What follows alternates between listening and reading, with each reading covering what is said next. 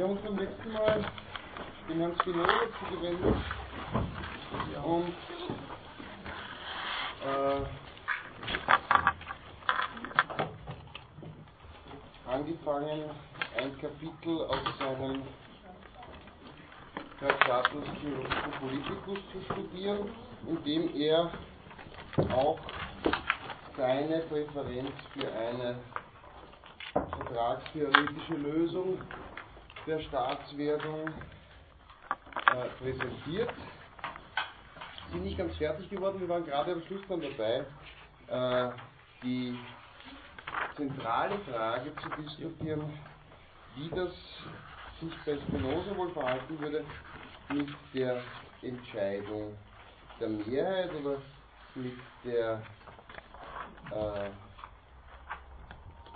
mit dem Nutzen, der aus der Mehrheitsentscheidung erfließt. Kann da irgendjemand mich noch kurz hinführen? Das dann her. Worum geht Spinoza in dem Fall? Haben gesagt, er argumentiert im Gegensatz zu Hobbes, der ja sehr stark seine, äh, äh, seine äh, Vorliebe für eine monarchische Lösung äh, der Frage, wie teile ich Souveränität auf, äh, zu erkennen gibt. Ich bin also ganz anders. Bitte? Die Macht der Mehrheit dort, wie sagt er, irgend, irgend sowas in Richtung Unsinnigkeiten vorbeugen? Ja, die Macht der Mehrheit, Unsinnigkeiten vorbeugen, ich bin über Seite 43. Ähm, er meint zuerst unter dem Argument nun, äh, wir haben in einer solchen Herrschaft nicht wirklich äh, ein Abgleiten in einen Despotismus zu fürchten, weil, und dann nimmt er Bezug auf Seneca, eine Gewaltherrschaft sich ja sowieso noch nicht lange behauptet hat. Und es kommt dazu, dass bei einer, ich zitiere jetzt wörtlich, demokratischen Regierung Widersinnigkeiten nicht so sehr zu befürchten sind, weil es ist fast ausgeschlossen, dass in einer Versammlung, vorausgesetzt, dass sie äh, groß ist, sich die Mehrheit in einer Widersinnigkeit zusammenfindet. Ähm, das, das ist Frage zu der, zu der äh, dass die Mehrheit äh, sozusagen Krieg entscheidet. Ja. Wir haben das letzte Mal schon ein bisschen angesprochen. Aber ist das nicht eigentlich ähm, eine völlige Loslösung von präsidentem Recht? Ist das nicht eine reine Argumentation pro positives Recht? Ja. Ist das so? Ja, Also, das würde ich schon sagen. Ich Was, würde was sicher, könnte könnt, könnt, könnt man die Unterscheidung ein bisschen näher passieren? Ich habe nämlich keine Ahnung, wovon du redest. bitte, Herr Kollege, Äh, mal. in Bezug darauf, dass es sozusagen in der Natur ein eingerichtetes äh, Recht gibt, auf das man sich beziehen kann. Und in dem Fall ist es so, dass wenn es die Mehrheit ist, dann äh, fehlt sozusagen der, ist es ein reines Es ist- Ich hätte mich mehr dafür interessiert, was präpositives und positives Recht ist. Also was positives Recht ist, weiß ich ungefähr. Was ist präpositives Recht? äh, ist ein Recht, das sich, das sich explizit aus der Natur ableitet. Und da ist dann die, da ist die Frage, ob man das, ob man Ja, die Vernunft als, als positiv rechtlich oder präpositiv macht und das wäre hier irgendwie genau dieser Schneidepunkt. Das ist ja, aber das, Ob sozusagen wirklich äh, sich die Vernunft Die ist Mehrheit. präpositiv rechtlich in, also jetzt in, in seinem Fall absolut. ja, Ist apropos, da kommt mir ja auch interessant, dass sie äh, alle vom Naturrecht reden. Gibt es irgendwen, der von einer Naturpflicht spricht? Ja, Hans Kelsen würde sagen, vor dem Recht kommt sowieso aber die Pflicht. Weil Recht als eine Sollensanordnung ist nichts anderes als eine sanktionsbewehrte Handlungsanwendung. Das heißt, Genau, sie werden genau. primär von der Rechtsordnung sowieso an die Kantare genommen. Ne? Aber um diese Diskussion zwischen den beiden Herren äh, einer breiteren Hörerschaft ein wenig vorzustellen, ähm, Schwämme sind gut, aber aus hier im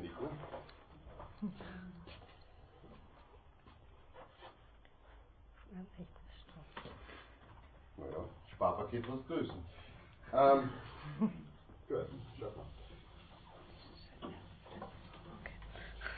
Wir haben zwei Begriffe hier, mit denen wir uns auseinandersetzen. Die sind auch zentral für das Verständnis der Gesellschaftstheorie als solche. Wir haben in der ersten Einheit bereits begonnen, uns damit auseinanderzusetzen. Und es ist, glaube ich, ganz gut, wenn wir jetzt wieder auf diesen Punkt zurückkommen. Ähm. Die Kleiden sind auch gut, ja. Ja, die sind zum Handsemmeln machen verwendet worden. Ja, sowas.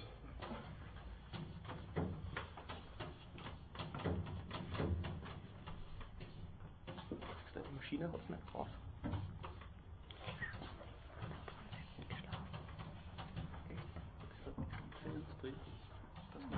Der Kollege hat ja richtig erklärt, wenn wir vom präpositiven Recht sprechen, dann sprechen wir von Sollensanordnungen, die, sagen wir typischerweise, entweder aus einer göttlichen Entschließung oder aber auch aus, äh, äh, aus der menschlichen Vernunft als solcher ableitbar. Sie sind auf jeden Fall, oder zumindest nicht auf jeden Fall, aber sie sind über weiteste Strecken einsehbar. Es sind aber im Gegensatz äh, zum positiven Recht keine vom Menschen gesetzte Sollensanordnung, sondern es sind äh, normative Anordnungen für das Zusammenleben oder für das Verhalten von Menschen, die äh, einzuhalten sind, auch wenn sie nicht von Menschen selbst gesetzt wurden. Äh, bitte. Kann man das nicht gleich mit dem Naturrecht gleichsetzen, Präpositives Recht? Und Naturrecht fallen dem Sinn absolut zusammen. Das ist sehr richtig. Das positive Recht hingegen ist das, was dann immer im Zweifel danach kommt. Wir haben das jetzt schon gesehen bei Hobbes und wir sehen es bei Spinoza, wir werden es nachher nochmal bei Locke sehen. Eigentlich machen die Gesellschaftsvertragstheoretiker bislang immer folgende Bewegung. Sie nehmen im Rahmen eines Naturzustandes an, zu sagen, gut, es gibt, äh, es gibt äh, im Rahmen des Naturzustandes gewisse Gesetzlichkeiten, diese Gesetzlichkeiten sind aber aus welchen Gründen auch immer nicht absolut zureichend.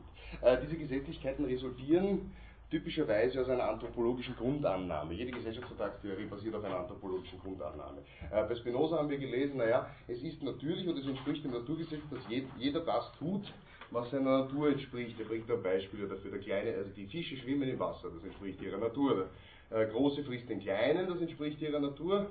Äh, wir alle wissen, das muss man hier nicht nachhaltig betonen, wie problematisch solche Argumente natürlich sind, aber das ist einmal die anthropologische Grundannahme, von der aus kann man ausgehen. Ähm, äh, wir haben ähnliches ja bei Hobbes gesehen und auf Basis dessen werden auch entsprechende Naturgesetzlichkeiten formuliert. Das heißt, wir können so etwas wie präpositives Recht jedenfalls annehmen im Rahmen einer Grundvoraussetzung einer solchen Theorie im Rahmen des Naturzustands. Wir werden das nachher bei Locke genauso sehen. Ja, Locke sagt auch, es gibt gewisse natürliche Rechte, ähm, er erweitert den Katalog, den wir bislang gesehen haben, insbesondere um das Eigentum, das ist bei ihm besonders wichtig. Ähm, die sind von vornherein gegeben.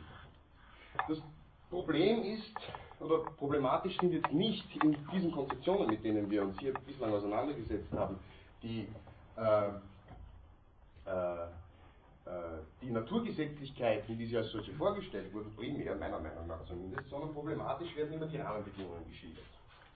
Die Rahmenbedingungen sind von großer Unsicherheit, von Gefahr und dergleichen geprägt. Auch das bei Hobbes und Spinoza absolut gleich.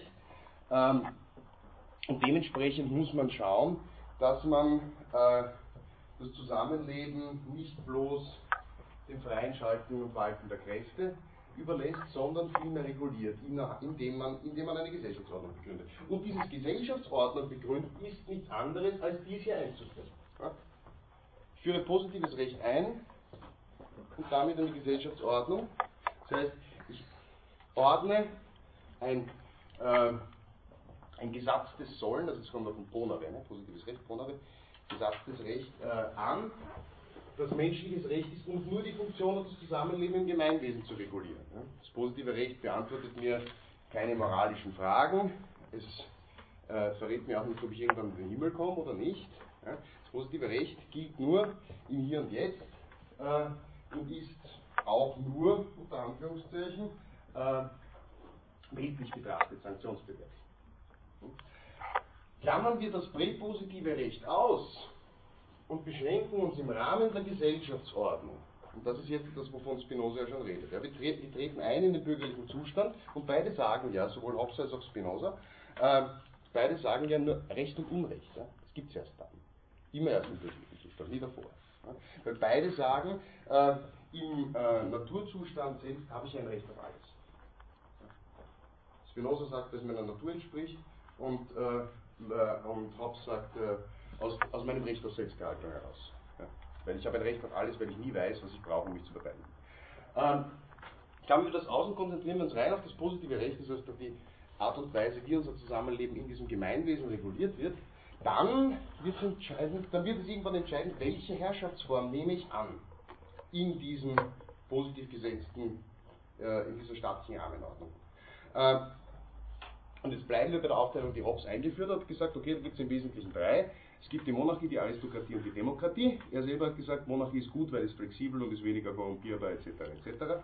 Spinoza sagt jetzt das Gegenteil, sagt, äh, Mehrheitsherrschaft. Mehrheitsherrschaft, das ist das Argument, das für uns ja relevanter ist, einfach weil wir es im Moment, Betonung im Moment, äh, ja gerade durchleben. Ähm, und er sagt, und er macht das Argument für äh, die Mehrheitsherrschaft, dass er sagt, naja, es ist äh, bei einer hinreichend großen Zahl, ja, wenn ich ein hinreichend großes, die Juristen sagen Präsenzquorum habe bei einer Abstimmung, äh, nicht, äh, nicht anzunehmen, dass äh, es hier zu einer Fehlentscheidung kommt. Und im Rahmen, des, äh, im Rahmen des positiven Rechts, und dann wird es irgendwann interessant, darüber kann man sich unterhalten, wenn wir uns die österreichische Rechtsordnung zum Beispiel ansehen, das ist relativ deutlich ausgeprägt, gibt es ja dann wieder ganz verschiedene Arten von Mehrheitsentscheidungen. In Österreich, um ein Gesetz zu machen, was muss, was muss der Nationalrat tun? muss man Gesetzesentwurf entstehen. Okay. Nehmen Sie an, Sie haben einen Gesetzesentwurf. Welche Zustimmungsquoten brauchen Sie im Nationalrat, damit ein Bundesgesetz entstehen kann? Einfache Mehrheit 50 Prozent oder andere Ja, eine einfache Mehrheit und wie viel müssen da sein? Reicht wenn drei da sind? Und zwei davon stimmen zu, 183? Ja, zwei Drittel. Mehr wahrscheinlich. Mehr, weniger? Ja, sicher. Ein Drittel, meine Damen und Herren. Unsere Abgeordneten werden nicht wirklich vor Ort gebraucht. Immer wieder. Wir sitzen ja auch in Ausschüssen. Äh, bei dem Beschluss des Nationalrats zur Schaffung eines Bundesgesetzes benötigen Sie in Österreich äh, die Zustimmung der einfachen Mehrheit und Sie brauchen ein, äh, ein Präsenzquorum von einem Drittel der Abgeordneten. Ja. Ausgenommen davon nur, wenn der Bundesrat Veto einlegen sollte, dann brauchen Sie einen, ein erhöhtes Präsenzquorum für den Fall eines Beharrungsbeschlusses. Ist jetzt alles nicht so wichtig. Nehmen wir das aber mal als Grundfall an ja, und nennen wir das ein Bundesgesetz. Wir wissen ja, Österreich ist als Bundesstaat organisiert und dementsprechend gibt es auch noch Landesgesetze, die klammern wir jetzt aber mal aus. Ähm, je weiter es in, unserem, äh, äh, in unserer Konzeption der Rechtsordnung äh, trabig wird, auf gut Wienerisch, äh, nämlich insofern äh, an den Grundfesten unseres Gemeinwesens gerüttelt werden soll, umso intensiver sind die Anforderungen die Rechtserzeugung im Rahmen einer solchen Mehrheitsentscheidung. Das ist ja interessant vor dem Argument Spinozas, dass größere Mehrheit im Zweifel keinen Unsinn reden kann. Ähm, wir kennen über den Bundesgesetzen in Österreich ja die Bestimmungen der österreichischen Bundesverfassung, richtig? Mhm. Äh, und für die Bestimmungen der österreichischen Bundesverfassung brauche ich schon wieder andere Quoren, damit ich sie einführen oder abändern kann, als für einfache Bundesgesetze, nämlich Zwei Drittel die, die, die Zwei Drittel Mehrheit im Nationalrat. Witzigerweise geht das zurück, wissen Sie, wo Zwei Drittel Mehrheit zurückgeht? Mhm. Wo ist das zum ersten Mal eingeführt worden? 1920 oder? Positiv rechtlich, ja, na gut, ja klar. Bei uns in Österreich haben Sie absolut recht. Nein, nein, aber historisch. Wo haben wir das erste Mal mit zwei Drittel Mehrheit abgestimmt? Soweit ich zumindest recherchiert habe. Ja, die haben es auch schon von wem abgeschrieben, wesentlich älter. England in der Folge. Konklave. Von wem? Der Papst war. Zwei Drittel Mehrheit abgestimmt. Ja, Ähm. Also äh, Bundesverfassung zwei Drittel Zustimmung und auch ein erhöhtes Präsenzquorum, es muss mindestens die Hälfte anwesend sein. Ja? Nennen wir das einmal Bundesverfassung. Und dann thronen über der Bundesverfassung im System des österreichischen Rechtsordnung noch die sogenannten Grundprinzipien unserer Rechtsordnung. Österreich ist eine Demokratie, Österreich ist eine Republik, Österreich ist ein Bundesstaat, Österreich ist liberal, Österreich ist rechtsstaatlich, Österreich kennt so etwas wie eine Gewaltenteilung. Das sind die sogenannten Grundprinzipien. Wenn ich die ändern sollte, dann zusätzlich noch zu den Voraussetzungen des Verfassungsgesetzes, die ja schon erhöht sind im Verhältnis zum einfachen Bundesgesetz, noch was? Vier Fünftel Mehrheit. Na, die Mehrheit bleibt gleich. Die Vierfünftelmehrheit äh, kennt die österreichische Rechtsordnung, zumindest das österreichische Verfassungsrecht, das solche gar nicht. Es gibt Vierfünftelmehrheiten in anderen Verfassungsordnungen. Wir bleiben bei zwei Drittel, aber sehr richtig, wir brauchen noch zusätzlich die Volksabstimmung. Ne? Wir brauchen die äh, äh, zwei Drittel Hälfte äh, Quoren im Nationalrat. Sie brauchen gegebenenfalls die Zustimmung des Bundesrates, aber nicht oft. Äh, und dann brauchen Sie eine Abstimmung unter dem gesamten Bundesvolk, die Verfassung sagt, äh, welche die Grundprinzipien abbildet. Und natürlich ist das, diese, diese Quoren, die ich sukzessive erhöhe hier, das ist so etwas wie die Quadratur des Kreises. Äh, wie gerade richtig gesagt wurde, na gut, ich kann jetzt natürlich eine Vierfünftelmehrheit verlangen, für noch irgendetwas, das ich darüber einführen sollte, ins positive Recht kann ich hineinschreiben, was ich möchte, theoretisch. Ich kann dann sagen, okay, 6 Siebtel, 7 Achtel, 8 Neuntel, Sie verstehen schon. Ne? Äh, das Ganze läuft natürlich auf einen Punkt hinaus, zu sagen, wenn es gewisse strukturelle Bestimmungen oder wenn es gewisse Bestimmungen gibt, die die Grundstruktur eines Gemeinwesens so sehr definieren, dass ich gar nicht möchte, dass sie revidierbar sind, ja, dann führt dieser Weg, dieser Weg der Erschwerung im Rahmen von Mehrheitsentscheidungen konsequent dazu, bestimmte Bestimmungen einfach zu verewigen in einer Rechtsordnung. Dass ich gewisse Bestimmungen einfach nicht abändern kann. Ähm, die österreichische Rechtsordnung kennt so etwas nicht, aber prominent, unser Nachbar, das deutsche Grundgesetz kennt äh, eine Ewigkeitsklausel zugunsten insbesondere der Menschenwürde. Also die Menschenwürde ist nicht nur dem Wortlaut unantastbar, so wie sie äh, formuliert ist in Artikel 1 des Grundgesetzes, aber sie kann auch nicht auf keinen Wege, kann dieser Grundsatz der Menschenwürde, der dem deutschen Grundgesetz vorangestellt ist, äh, tangiert oder abgehen. Das ist die logische Fortführung dieses Grundgedankens, den wir hier bis zu einem gewissen Grad bei Spinoza formuliert finden. Das heißt, hier irgendwann habe ich einen Endpunkt, auf den die Verfassungsordnung zuläuft, der ist nicht mehr revidierbar. Schau, das bin ich mit diesem kleinen Stück da ausgekommen. Und habe so ein schönes Ding da gemalt. Bitte. Äh, wie oft macht man das, dass man die Grundprinzipien verändert? Wie oft macht man das? Tipps? Ja, nicht. War das, war das zum Beispiel, wie, wie, wie Österreich der EU beigetreten ist, Richtig. oder gab es eine Volksabstimmung? Richtig. Ja. Also, äh, EU-Beitritt Österreichs, wobei richtig formuliert, das heißt in dem Fall, dass Sie am Wochenende Bescheid tun wollen, bei irgendwelchen Verwandten, es war, wir haben nicht abgestimmt über den Beitritt Österreichs zur Europäischen Union, sondern wir haben abgestimmt über ein Bundesverfassungsgesetz, das den Beitritt zur Europäischen Union ermöglicht hat, und dieses Bundesverfassungsgesetz war Grundprinzipienänderung. Also, äh, bis auf das republikanische Grundprinzip sind so circa alle Grundprinzipien äh, der österreichischen Bundesverfassung durch den Beitritt Österreichs zur Europäischen Union abgeändert worden. Das war der einzige Fall, dass äh, es jemals zu einer Grundprinzipienänderung kommt. Ja. Die Verfassung andererseits, die wird dauernd geändert in Österreich.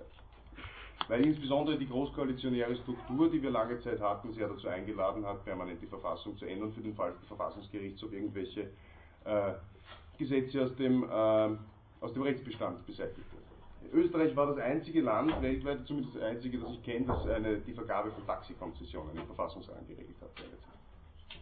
Was steht da drin? Das mich interessieren. Dass es eine Bedarfsprüfung äh, äh, gibt in Wien. Also Sie schauen, also dass der Bundesminister kann eine bestimmte Ah. Quote festlegen, kann sagen, okay, brauchst so und so Okay. viel. Achso, Bedarf an Taxi ist Die nicht. schützen den Markt, ja. Okay, also nicht. Verfassungsgerichtshof hat gesagt, das geht nicht. Hat der Bundesverfassungsgesetzgeber gesagt, doch, Verfassungsgerichtshof, das geht schon, schauen. Ja, finde ich aber auch nicht so falsch. Nein, das ist ja gut, wenn es immer genug Taxis gibt. Mittlerweile gibt es das nicht mehr. So, man findet noch immer Taxis. Und jammern tun soll. Das wird So. sehr bald aufhören. Bitte? Sehr bald aufhören mit den Taxis. Wieso? Nee, weil die alle klagen über die Nacht-U-Bahn, die können sich fast nicht mehr zahlen. Also es Sagen gibt in Österreich, jetzt bös formuliert, und ich, meine Eltern kommen vom Land, deswegen darf ich sagen, es gibt in Österreich keinen Bauern und keinen Taxifahrer, der nicht jammert. Das ist wahr.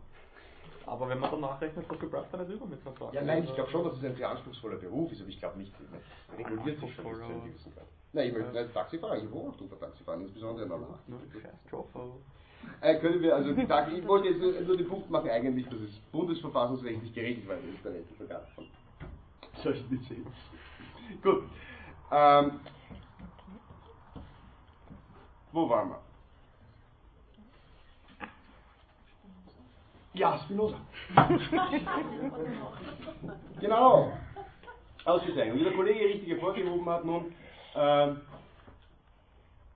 die ähm, äh, diese zentrale, äh, diese zentrale äh, Betonung auf die, äh, auf die Weisheit der Mehrheit als Argument für die Demokratie, das ist ein ganz zentraler Unterschied, den wir hier sehen zwischen ähm, Spinoza und Hobbes teilweise. Äh, er sagt dann in dieser äh, bürgerlichen Gesellschaft wird, kommt es nicht zu einer Unterdrückung der Normunterworfenen. Das ist nicht äh, das Programm, das hier entsprechend angestrebt wird, sondern äh, worum es geht, ist ja der Vorteil aller Beteiligten in einem Gemeinwesen. Er macht dann Unterscheidungen zwischen Sklaven, äh, die natürlich überhaupt keinen Nutzen aus dem ziehen, was, äh, was hier vor sich gehen, äh, also was, was ihnen gegenüber angeordnet wird, äh, Kindern, bei denen das ein anderes Verhältnis ist als äh, im Verhältnis eines Untertans, aber beim Untertan, nachdem das gesamte System ja äh, nachdem ja das gesamte System darauf angetan ist, oder dazu angetan ist, ihm Nutzen zu verschaffen. Das ist ein ganz anderes Verhältnis, das ist kein Unterdrückungsverhältnis. Äh, und diese, äh, das Recht wird in einer Demokratie der Mehrheit übertragen und dadurch wird auch in einem demokratischen Regierungssystem äh, die Freiheit bestmöglich verwirklicht. Äh, die Nützlichkeit ist hier für den äh, Normunterworfenen äh, in diesem System Spinozas mit Abstand die, die höchste. Äh, was aber notwendig ist, unbeschadet äh, all dessen, ist die Frage, äh, wie setze ich die Rechtspositionen durch, das Recht, das begründet wird. Spinoza führte dann nachher, ich glaube, wir haben beim letzten Mal schon darüber gesprochen, die Unterscheidung zwischen Recht und Unrecht ein und definiert, gleich wie Hobbes, nicht, äh, Unrecht ist, äh, wenn ich äh, entgegen dem bürgerlichen Recht handle und Recht ist, wenn ich jedem das zukommen lassen möchte, was ihm nach dem bürgerlichen Recht zukommt. Ähm, übertragen wird die Gewalt zur äh, Rechtsdurchsetzung ganz klar dem Staat. Und wir werden, äh, wenn wir uns diesen Unterschied im Hinterkopf behalten, bei Locke dann in weiterer Folge sehen, dass äh, genau dies, nämlich die Frage der Rechtsdurchsetzung im Verhältnis zwischen Naturzustand und bürgerlichen Gesellschaft, äh, bürgerlicher Gesellschaft doch einen gewissen Unterschied äh, macht.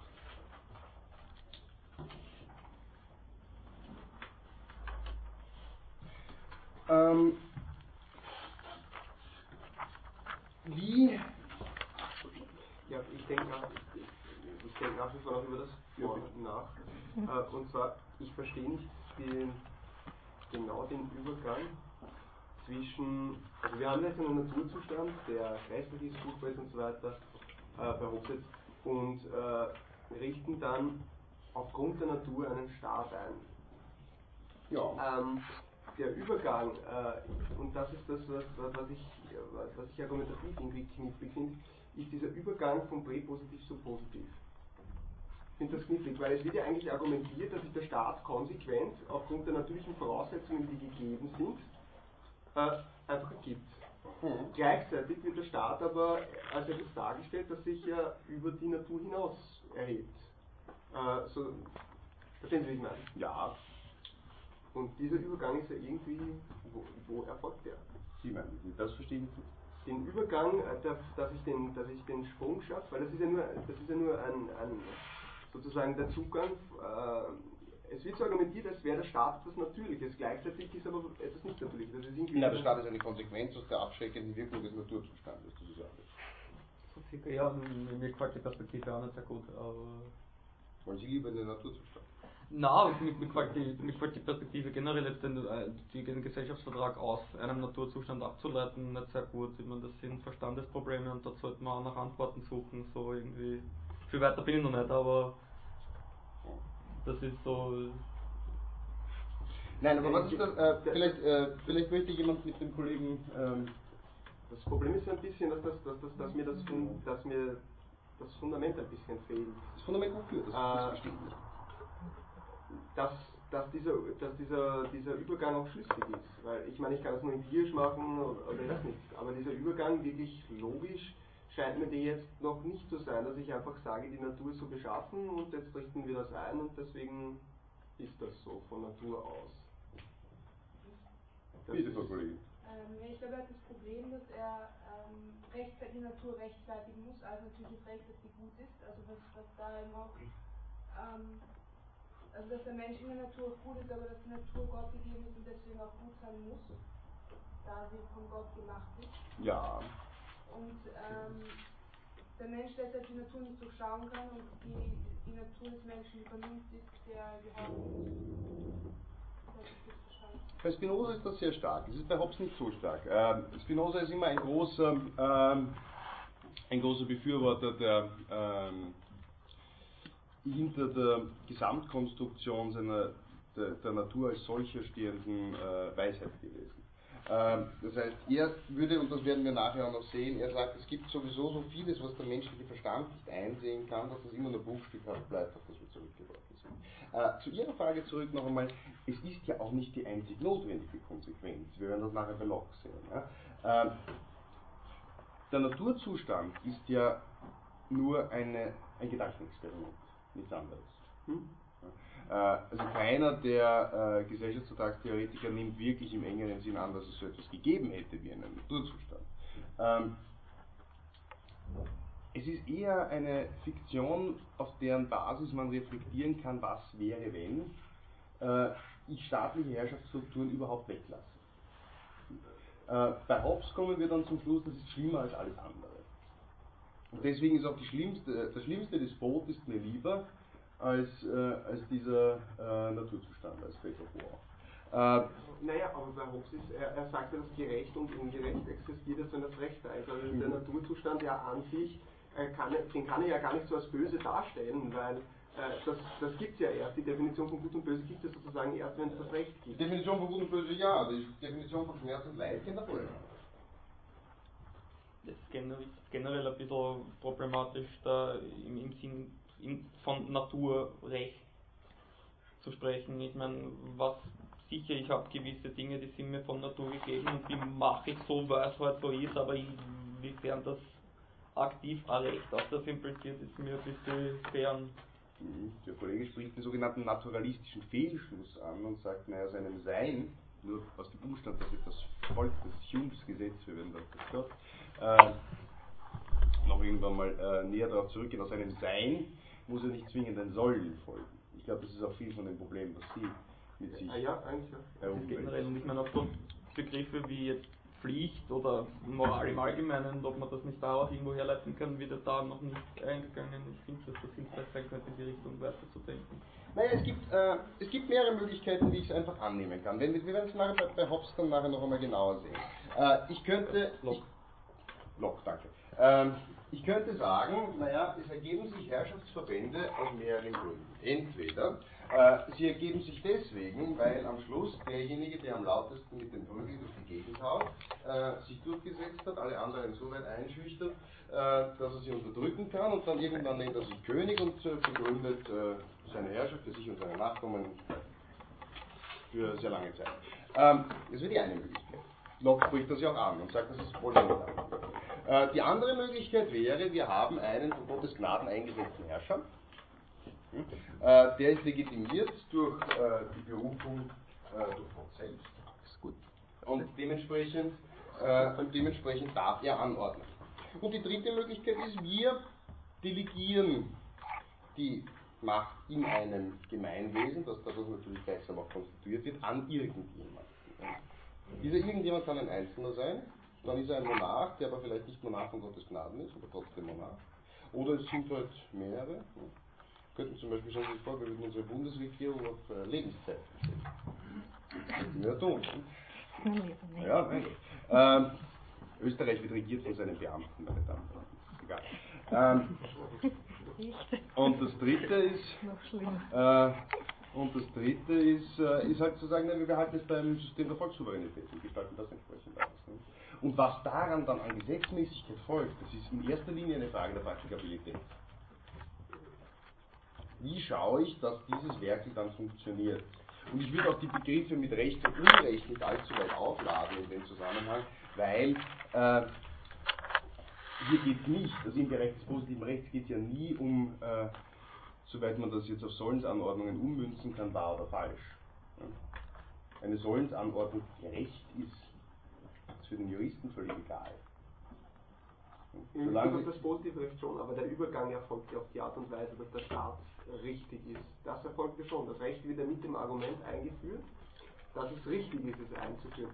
Und dann äh, erfolgt aber äh, der, der Übergang, dass Nein, der es ist eher, nein, ich würde ich würd, ich würd Ihnen da nicht recht geben. Ich würde sagen, dass es eher praktikabel ist, den Staat einzuführen. Es ist nicht unbedingt richtig, es ist, es ist keine, keine, äh, keine notwendige Konsequenz. dass wir das Argument der Mehrheit sozusagen auch auf den vorhergehenden Zustand anwenden, dass es sozusagen mehrheitlich äh, sinnvoll ist, den Staat einzuführen und dass sich das dann so weiter plant. Es ist für jeden Einzelnen sinnvoll, weil für sonst ist für jeden Einzelnen schon die, die Alternative, äh, ich, gehe- ich gehe zusammen im Staatswesen. Ja? Dann Dann leiden allesamt ein bisschen weniger. Ja? Oder ich bleibe außerhalb des Staatswesens, dann leiden alle ziemlich extrem und sind permanent bedroht. Hm? Ja? Deswegen rotte ich mich zusammen. Nicht, weil ich die anderen so lieb habe. Ja? Äh, Hobbes ist kein, ist, wie gesagt, kein, kein Aristoteliker, der gab das nicht.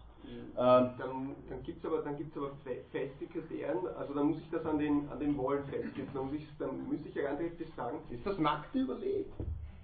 ja, aber dann, das ist ja, das ist ja schon ein Fundament, das ich rechtlich äh, festmachen muss, das nackte Überleben. Da muss ich zum Beispiel positivrechtlich, muss ich dann äh, sichern, dass äh, das Leben nie angetastet werden kann. Das Na, das glaube ich nicht. Hobbes wird das ja nie sagen, Hobbes ist für die Todesstrafe. Ja eben, das, das, aber das wäre dann... Warum? Nein, nein, nein, nein, das ist durchaus konsequent. Er sagt, äh, er sagt ja, ähm, er sagt ja ohne weiteres, nein, nein. Äh, also ich kann zwar selbst nicht mich äh, entäußern, indem ich äh, so über mein Leben verfüge, obgleich ich einwilligen kann, dass man mich töten darf, wenn ich gegen die Regeln der Gemeinschaft verstoße, aber die einzige Möglichkeit, aus dem Staatsverband auszuscheiden, wo ich dann nicht mehr verpflichtet bin aus dem Vertrag heraus, ist, wenn der Souverän, egal wer das jetzt ist, nicht mehr seiner Verpflichtung mir gegenüber gerecht äh, wird, mich zu schützen. Wenn er mir diesen Schutz nicht mehr bietet. Das ist der einzige, das ist, der das ist von, von mir aus, wenn Sie das wollen, ja, das ist dieser, dieser Missing Link zwischen, äh, zwischen Naturzustand, in den ich dann zurückzufallen drohe, wenn er mir diese Sicherheit nicht mehr garantieren kann, und das Sein innerhalb des Zustandes. Oder nur dann, nur dann ist es aufgelöst. Wobei, äh, wohingegen Spinoza hier wesentlich großzügiger ist. Der sagt, jeder Vertrag, der mir keinen Vorteil mehr bringt, ja, oder mehr Nachteil als Vorteil, wurscht. Na, kommen wir gleich dazu. Aber, hm? Frau Kollegin? Äh, ja, ich wollte sagen, weil, du meinst, wenn man, wenn man in einem Staat ist, dann ist man geschützter. Also du meinst, dass das auch schon ein Recht auf Leben wäre. Ich glaube aber nicht, dass das wirklich so ein Grundrecht ist, wie, wie ein, ein, eben kein positives Recht, sondern ein natürliches Recht, was einfach aus dem Ja, Menschen na- als Tier entspricht, Ja. dass man sich in ein Rudel Ähm, zusammenrottet, weil wenn man zu fünf da steht, wird man weniger wahrscheinlich alle- angegriffen, als wenn man allein im, im Wald am Boden schlaft. Ja. Ja, vor allem von den anderen. Ja. Oh, die anderen. Nein, was mich interessiert, Sartre auch gesagt. Das ist die Hölle. was, was mich interessiert ist, ob, ob, ob, ob, man wirklich mit der ganzen Erklärung dann, äh, ob, es, ob ich dann wirklich ein positives Recht habe, also ein Recht habe, das äh, äh, gewissermaßen brutal gesagt willkürlich ist, also einfach von der Mehrheit abhängt, oder ob ich bei diesem Übergang noch etwas mitnehmen kann äh, ins positive Recht hinein, äh, das dann äh, sozusagen verhindert, dass ich Mehrheit Jetzt habe ich sie. Das ist eine sehr kluge Frage. Ähm, ja, na, schauen Sie, ich bin ein langsamer Mensch auf die klugen Fragen. Äh, ja, äh, das ist die Frage, die ich mir ja auch so vehement stelle. Nicht der Kollege meint, wenn ich ihn richtig verstanden habe, folgendes. Ja, ähm, ganz nicht aus dem Umstand heraus, ja, äh, dass ich mich da zusammenschließe mit dem anderen in diesem Gemeinwesen, um all dies hier zu begründen, aus diesem hier heraus Anforderungen geben, die ich automatisch herantragen muss an unser Gemeinwesen. Ja. Das heißt präpositive Determinanten eines positiven Rechtssystems, richtig? Genau. Ja. Ähm, das ist, äh, das ist eine Frage, die sehr heftig diskutiert ist und umstritten. Ich würde sagen, ja. Ich würde sagen, ja. Äh, aber aber äh, Hobbes zum Beispiel würde sagen, nur soweit, äh, soweit ich als Determinanten hier einführe den Schutzzweck des Staates. Ja? Spinoza würde es breiter formulieren und würde hier schon diese Schattierung vornehmen, würde sagen, okay, all dies ist abhängig von der Konstruktion der Nützlichkeit. Ähm, und dementsprechend, wir werden dann nachher sehen, dass äh, wir zum Beispiel bei Locke ja, das noch weiter formuliert finden. Ähm, und das sind schon Determinanten, mit denen dieses System steht und fällt. Einerseits, vor deren Hintergrund ich aber wahrscheinlich auch, sofort, ähm, vor deren Hintergrund ich wahrscheinlich auch ähm, äh, sagen wir mal, Auslegungsmaximen formulieren kann, denen vielleicht eine positive Rechtsordnung gehorchen muss. Das glaube ich schon. So, wir machen jetzt folgendes. Wir haben hier noch zwei Wortmeldungen. Die Herren äh, äh, äh, nehmen wir jetzt noch und dann tun wir noch den Spinoza schnell. Herr Kollege. Ja, also ich weiß nicht, ob das, das jetzt berührt, aber äh, die Frage, ob es in diesem Naturzustand nicht schon eine anthropologische Fundierung geben muss, damit überhaupt der Mensch erst in, in das Positive oder das positive Recht setzen kann, weil sonst würde oder müsste er gänzlich in diesem Naturzustand auch aufgehen. Das heißt, das, was sich überhaupt abschrecken lässt, um die vernünftigere Variante dann zu wählen, das muss ja auch fundiert sein ja. in seinem ja. menschlichen Wesen. Und da ist dann die Frage, ob dann nicht diesem Naturzustand das menschliche Wesen von vornherein ambivalent ist. Das ist ein sehr guter Punkt, äh, auf den ich gleich. Wollen Sie genau dazu was sagen, Frau Kollegin? Okay. Äh, sehr guter Punkt, äh, auf den wir, glaube ich, aber schon mal kurz zumindest eingegangen sind, weil beide haben gewisse anthropologische Grundannahmen schon. Ja? Äh, nämlich äh, zu sagen, ich habe. Super. Ähm, wollte nur kurz auf das, oder wolltest du dazu? Genau. Ja, ja. Also bitte, dann. Ich will einmal sagen, prinzipiell, wir sind ja nicht außerhalb der Natur, sondern Teil der Natur, dass wir selbst auch schon Natur sind. Ja? Und dieser präpositive Zustand, ja, ich würde nicht einmal von einem Recht äh, sprechen im Zusammenhang mit einem Naturzustand, weil die Natur weiß sich selber nicht und daher kann sie auch kein Recht vorschreiben.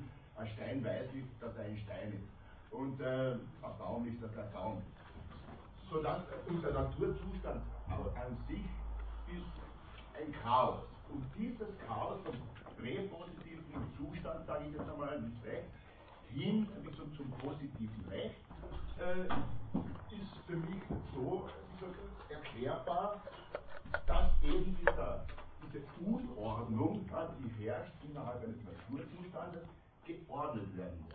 Ja.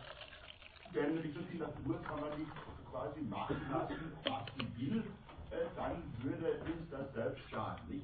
Aber ich sage mal ein praktisches Beispiel äh, zur Veranschaulichung.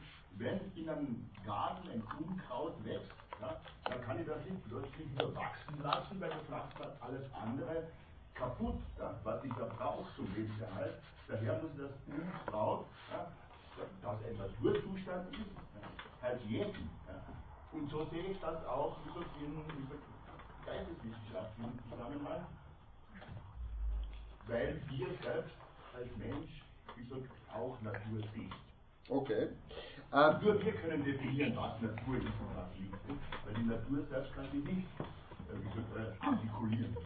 Das ist wahr, wobei, nur ganz kurz dazu noch, äh, ich glaube eben, dass die Konzeption des Naturrechts, wie es der Kollege vorher beschrieben hat, äh, ja wesentlich davon ausgeht, dass äh, Naturgesetzlichkeiten oder Anordnungen, die man ableiten kann aus Naturgesetzlichkeiten, einsehbar sind durch die Vernunft. Ähm, ich glaube, das schwingt zumindest bei Spinoza ganz stark, äh, äh, ganz stark schon mit. Wir dann nachher noch ein paar Stellen dazu sehen. Zu, zur anthropologischen Grundvoraussetzung, danke vielmals. Äh, zur anthropologischen Grundvoraussetzung, äh, ja, äh, viel von dem kann man zumindest insoweit wir das hier besprochen haben, glaube ich, einmal lösen von dem Ausgangspunkt des Selbsterhaltungstriebs des Menschen heraus, den ja beide bis zu einem gewissen Grad thematisieren. Ja. Die sagen, dass jedes Ding in seiner Position verharren möchte, insofern als dass es sein Leben erhalten möchte, äh, nämlich äh, gleichermaßen bei Hobbes wie auch bei Spinoza legt einmal nahe, dass vor dem Hintergrund, so wie Sie argumentiert haben, dieser Naturzustand äh, keiner äh, sein kann, der wünschenswert ist. Das heißt, das ist etwas, aus dem ich sowieso ausbrechen möchte. Bitte, Frau Kollegin, was dazu sagen? Das spricht von keinem Naturzustand, das spricht vom Recht, dann also vom natürlichen Recht, das heißt, dass man Anführungszeichen setzen, weil es kein Recht ist, wie wir verstehen, sondern weil es einfach eine Notwendigkeit ist. Zum Beispiel, wenn ich jetzt, ich jetzt da sitze, ist auch irgendwie Sinne Recht, oder würde ich, wenn man sich jetzt vorstellen, ähm, würde ich jetzt eine Axt und würde den Arm abhacken können. Wenn ich jetzt das getan hätte, im Nachhinein könnte man sagen, ja, es war, ein, es war ein natürliches Recht, weil ich es notwendig, aus irgendeinem Grund musste ich das machen. Ich mache das nicht. Und, ähm, und ähm, die, die ähm, Mehrheitsherrschaft ist auch ein steht auch als ein natürliches Recht, so argumentierte, weil eine Gewalt, weil er nie, weil er ähm, ähm, festgestellt, dass es sich eine Gewaltherrschaft nicht lange hält oder nur in einem gewissen Rahmen hält, weil irgendwann einmal werden sich irgendwelche Bürger mal sagen, so geht das nicht und das verändert. Weil er eben nie ist, weil es einfach nicht erlebt hat, dass irgendwie ähm, irgendein, Herrscher gab, der so toll geherrscht hat, dass alle glücklich waren und das alles perfekt war, weil er es eben nicht erlebt hat. Und weil er jetzt ähm, eben jetzt die Demokratie erlebt und merkt, dass sich das doch irgendwie hält. Und, Mm. Also ich weiß nicht, ob ich Ihnen da hundertprozentig recht geben würde. Sie haben äh, sicher in, in, in vielen, äh, also Sie haben sicher viel aus seinem Punkt, aber erstens einmal, äh, er spricht schon vom Naturzustand. An einigen Stellen übrigens. Also zum Beispiel, wenn Sie, 46. nehmen Sie an bei 44 zum Beispiel, ja, äh, wenn bei der demokratischen Regierung, ja, wo er sagt, äh, die habe ich hier lieber behandelt als die anderen, weil sie mir die natürlichste ist und die Freiheit, welche der Natur jedem Einzelnen gewährt wird, am nächsten kommt. Denn bei ihr überträgt niemand sein Recht derart auf einen anderen, dass er selbst fortan nicht mehr zur Rate gezogen wird. Vielmehr überträgt er es auf die Mehrheit der gesamten Gesellschaft, von der er selbst ein Teil ist. Ich sage das jetzt nur, weil wir gerade bei dieser Stelle waren. Auf dieser Weise bleiben alle gleich, wie sie vorher im Naturzustand waren. Ähm, das tut er schon. Das tut er schon. Und Sie haben natürlich recht, ähm, natürlich, Sie haben recht, ähm, insoweit als er von gewissen Grundvoraussetzungen argumentiert im Rahmen dieses Naturzustandes. Er sagt aber nicht unbedingt, dass das Problem einer monarchischen Herrschaft das ist, dass sie sich immer überlegen wird. Er glaubt sehr wohl, er kennt ja die Geschichte gut, ja, er glaubt sehr wohl, dass es Herrschaftsperioden gegeben hat, die äh, durchaus, äh, die durchaus, äh, durchaus gewinnbringend für die Untertanen waren, auch von, äh, auch von äh, monokratischen äh, äh, Herrschern. Ja. Also wenn man die Geschichte der Römischen Republik studiert, dann hat man über weite Strecken wahrscheinlich, zumindest die klassische historische Annahme, durchaus solche Perioden gehabt. Was er meint, ist, den Despoten, der hält sich nicht. Ja? Wenn ich versuche, ein guter Herrscher zu sein, das ist nicht mein Problem. Deswegen rekurriert er hier ja auf Er Seneca. erwähnt ihn gar nicht, den guten Herrscher. Bitte? Er erwähnt. Wen? Naja, das kann man negativ abgrenzen, würde ich einmal sagen. Nicht? Weil er sagt ja, ähm, ähm, dass, ja, nein, er spricht ja dezidiert von der, Gewaltherrschaft. Von der Gewaltherrschaft, die dementsprechend nur auf Unterdrückung basiert ist. Bitte, ganz kurz nochmal. Zum Hobbes äh, würde ich äh, auch nochmal was bemerken wollen. Ähm, den würde ich ja quasi aus heutiger Sicht so jemanden wie den Konrad, Konrad Lorenz oder den Hexel damals vielleicht ja, als äh, wie solche Zoologen äh, hingeschickt haben, denn von einer, weil der Hobbes gesagt hat, der Mensch ist dem Menschen ein Wolf. Ja, meine, das äh, ist ja wirklich schon geradezu lächerlich, Nein. als gäbe es keine wechselseitigen reziproken Sympathien, Empathien, Einfühlungsvermögen und, und deswegen und, und überhaupt, überhaupt sind die Wölfe insgesamt soziale Wesen. Ja? Also sowas, sowas hat Hobbes offensichtlich nicht gekannt. Der denkt, jeder geht auf jeden los, wie blöd, ja? und versucht den mit Macht zu überrollen und nur seinen eigenen Vorteil durchzusetzen. Das ist Sympathien und, und Empathien, das Einfühlungsvermögen, Mitgefühl, scheint auch Hobbes überhaupt nicht gekannt zu haben. Ist sein System. Naja, nein, nein, nein, nein, nein, nein. Das komplette, das komplette Zitat erstens einmal, nur ganz kurz, um diesen Missverständnis aufzuräumen, ich glaube, wir haben nicht darüber gesprochen Rahmen dieser Lehrveranstaltung. Hobbes hat sehr wohl diesen Satz geschrieben, er ist aber kein Satz, äh, der Teil ist äh, des Leviathan, er ist ein Satz, der von Hobbes deswegen auch insbesondere zitiert wurde, weil aus einer Widmung ursprünglich äh, von ihm, von ihm gegeben wurde. Er geht zurück. Kommt aus einer Ja, antiken Komödie. raus. wollte ich gerade sagen, er geht zurück auf eine antike Komödie, bitte. Alter. Ja, Homo homini lupus. Genau. Äh, also kommt eigentlich aus einem, äh, aus einem, äh, aus einem altrömischen Zusammenhang. Ähm, Da steht er wahrscheinlich unter Naturrecht. Ne? Nein, nein, nein. Äh, und äh, hat aber die doppelte Bedeutung, hat die doppelte Bedeutung, nicht nur Homo homini lupus, sondern auch Homo homini deus. Äh, sozusagen, dass der, dass der eine im anderen ja eben nicht nur, genauso wie Sie eigentlich jetzt gesagt haben, die Gefahr erkennt, ja, sondern auch bis zu einem gewissen Grad die Potentialität. Ja. Das heißt, also Homo homini lupus ist ein, ist ein sehr verkürztes Zitat für das, was Hobbes eigentlich hier meint. So streng, so streng glaube ich, dürfen wir da nicht zu ihm sein. Ähm, machen wir jetzt aber kurz noch den Herrn Spinoza fertig. Ich habe schon noch eine Frage.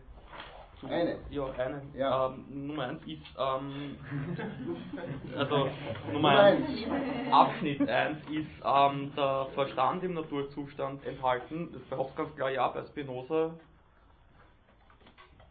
Oh ja. Also okay, Verstand liegt in unserer ich, Natur wenn, ich, nicht. wenn ich ohne Verstand durch die Gegend laufe, dann kann ich Ja, nicht, gut, dann aber- habe ich nicht die Fähigkeit, mein Leid einzusehen. Also bin ich Okay, bei der ja. Argumentation mit dem Stein vorher. Und dann weiterführend ist, liegt die Vernunft in unserer Natur. Ja, das ist aber nicht.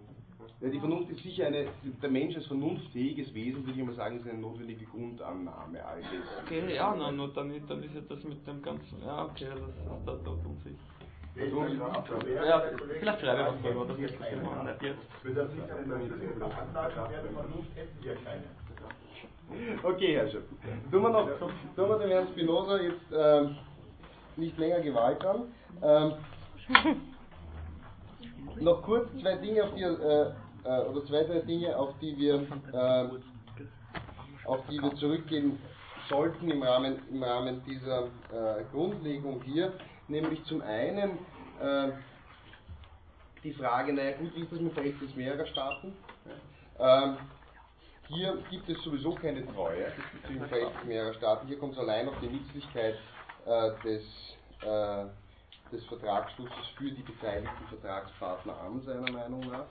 Ähm, es ist zum Teil sogar eine Anforderung an die Regierenden, die Vertragstreue zu vernachlässigen, sollte das nachteilig äh, für sie sein in der einen oder anderen Ausprägung, ähm, weil er ja in erster Linie seinen untertanischen Vorteil verpflichtet ist.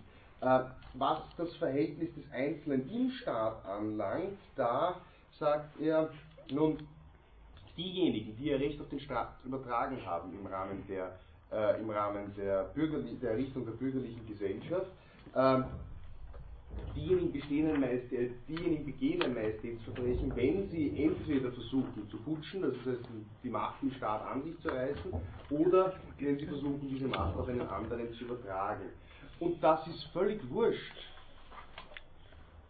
ob ich es gut meine oder nicht. Das ist keine sehr kantische Konzeption, dass gut nur ein guter Wille ist, sondern äh, hier geht es im, also im Rahmen dessen, was er als solches äh, Majestätsverbrechen äh, ansehen würde, äh, geht es ihm äh, allein darum, die Tat zu setzen. Ich kann vorteilhaft handeln zugunsten des Staatswesens, dennoch mich eines äh, Majestätsverbrechens im gegebenen Zusammenhang ähm, äh, schuldig machen. Was aber passiert im Rahmen der ähm, staatlichen Ordnung, wenn ich in einen Konflikt komme zum äh, göttlichen Gesetz? Ja? Wenn also mit einem äh, offenbarten göttlichen Gesetz es zu einem Widerspruch kommt im Rahmen äh, des Staatswesens. Was sagt er da? Hat sich das jemand angesehen? 45, 46. Und dann, dann muss er mit dem natürlich widersetzen und dem göttlichen Gesetz Folge leisten. Da muss ich dem göttlichen Gesetz Folge leisten, sagt der Kollege. Absolut. Da zum Schluss redet er noch über Heiden. Und die Heiden. Dann, dass er sagt, dass man dem natürlich, wenn man die Wahl hat, nicht Folge leisten soll, aber wenn man Genau, also Gott wird es uns weisen, wenn wir dem nicht Folge leisten sollen. Mhm. Sagt er So, das so? ja, so, So so, so, habe ich das schon aufgefasst. Mhm. Hat jemand einen Gegenvorschlag? Ich würde sagen, er meint in dem Sinn etwas, äh, das uns offenbart wird als göttliches Gesetz, nämlich höchstwahrscheinlich die Religion im Einzelnen. Wie ist das Verhältnis also zwischen Staat und Religion und wie muss man dementsprechend wahrscheinlich auch das Verhältnis zwischen Staatsmacht und religiöser Macht fassen? Das ist ja eine sehr spannende Frage. Und er gibt eine relativ klare Antwort darauf auf Seite 45, 46 unten. Ähm,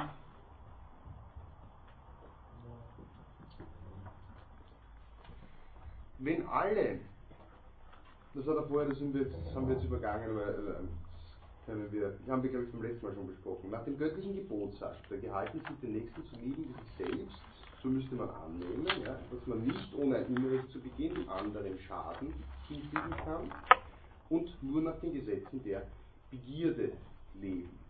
Äh, was sagt man zu diesem Einwand im Hinblick auf den Naturzustand? Äh, Im Hinblick auf den Naturzustand ist dieser Einwand relativ leicht beseitigt, weil der Naturzustand kommt und das ist sicher auch eine sehr stark. Wir haben beim letzten Mal darüber gesprochen, dass Spinoza ja oft im Verdacht war, äh, ketzerische, äh, also im Verdacht ketzerischer Umtriebe war. Ähm, der Naturzustand, also die Natur, der, der, Naturzustand ist nämlich äh, sowohl der Natur als auch der Zeit nah, so steht hier früher, als die Religion.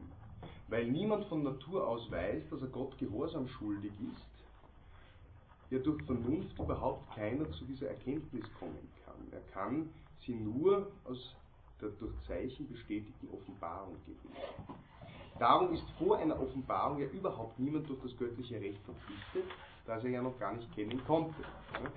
Ähm, deshalb darf der Naturzustand keinesfalls mit dem Zustand der Religion verwechselt werden. Man muss ihn vielmehr ohne Religion und Gesetz und folglich auch ohne Sünde und Unrecht denken, wie ich es getan habe und durch die Autorität des Paulus bestätigt habe. Äh, das heißt, der Naturzustand ist in seiner Konzeption dementsprechend auch ein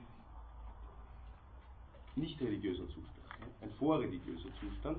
Ähm, insoweit, äh, insoweit noch überhaupt nicht durch die Mittlerposition, die zum Teil ja auch bei Hobbes strapaziert wurde, es dazu gekommen ist, äh, dass, die Gehalt, äh, oder dass der Gehalt der ähm, äh, Religion, ähm, dass der Gehalt der Religion äh, offenbart würde. Und dann macht er eine sehr interessante Wendung weg von Hobbes, der gesagt hat, wie ist das mit dem Vertrag mit Gott? Was hat Hobbes gesagt zum Vertrag mit Gott? Können wir mit Gott einen Vertrag schließen?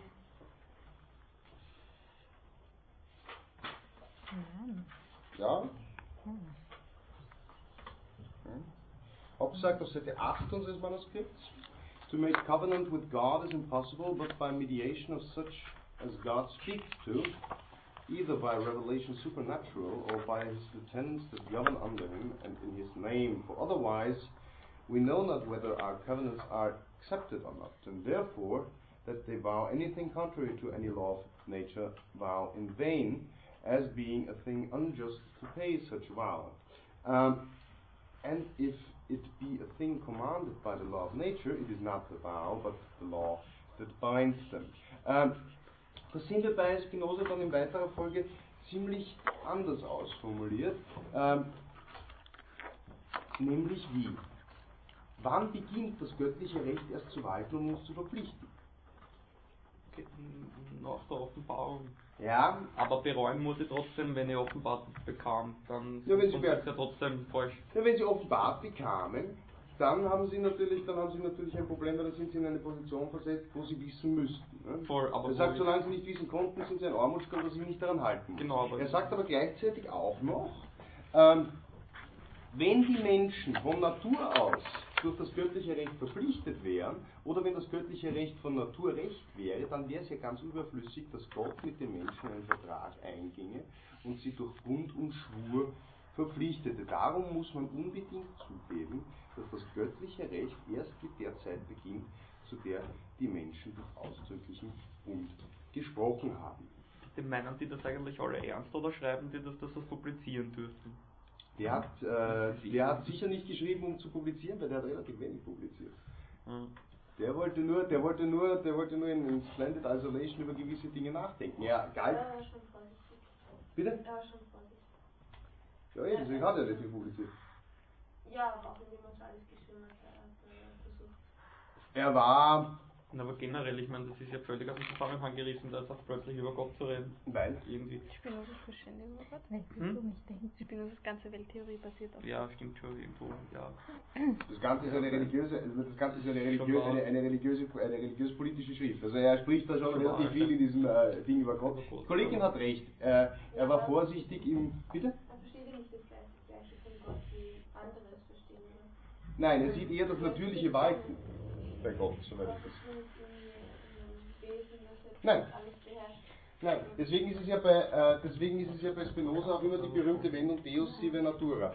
Ähm, er, äh, die angeblich, ähm, die angeblich in den ersten Fassungen seiner Schrift hier überhaupt noch nicht so enthalten war, sondern die allein auf die Natur damals noch beschränkt war, in, äh, in früheren Versionen, bis ihm Freunde gesagt haben, es sei so gefährlich, Gott überhaupt auszulassen, äh, und er dann seine Argumentation noch um Gott angereichert hat. Äh, das hier ist aber durchaus konsequent, weil er, sich, weil er sich schon die Frage stellen muss, naja, wie steht es um die Einsichtsfähigkeit des Menschen in gewisse, äh, in gewisse präpositive Anforderungen, äh, die äh, zu berücksichtigen wären oder nicht. Und er sagt, nein, ich brauche ein konstitutives Element.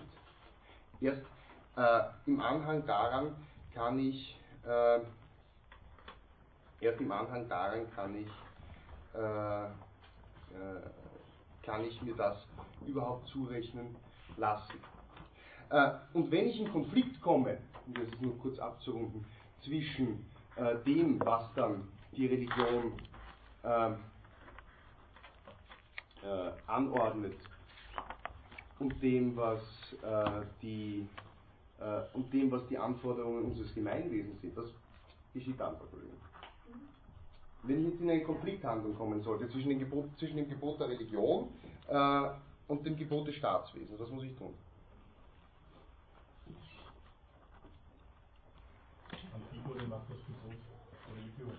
Ich muss das Äußerste erdulden, anstatt mein Recht auf sie zu übertragen. Wo hast du das jetzt her? Auch ein Anfang letzter Absatz. Anfang letzter Absatz von was? Wenn da der Inhaber der höchsten Regierungsgewalt ein Heide wäre, Nein, jetzt sind wir, wir sind noch nicht bei den Heiden, wir sind noch bei den Guten. Ähm, äh, ja, der, Kollege, der, der Herr Heider hat schon recht, das ist ein klassisches Antigone-Problem. Die Antigone ist vom Kreon vor die Wahl gestellt, sich dem weltlichen Gesetz zu beugen und ihren Bruder unbeerdigt zu lassen oder äh, dem göttlichen ewigen Gesetz entsprechend Tribut zu, zu, zollen und ihren, Bruder, äh, und ihren Bruder zu beerdigen. Wobei kein Mensch in diesem Theaterstück weiß, warum sie zweimal hinkreut, bis sie endlich erwischt wird, weil beim ersten Mal ist sie davon gekommen. Äh, sie hat ihn ja schon beerdigt gehabt, sie geht dann noch einmal hin, aber es macht nichts. Also auf jeden Fall, das ist der große Twist, der, der in ihr tobt.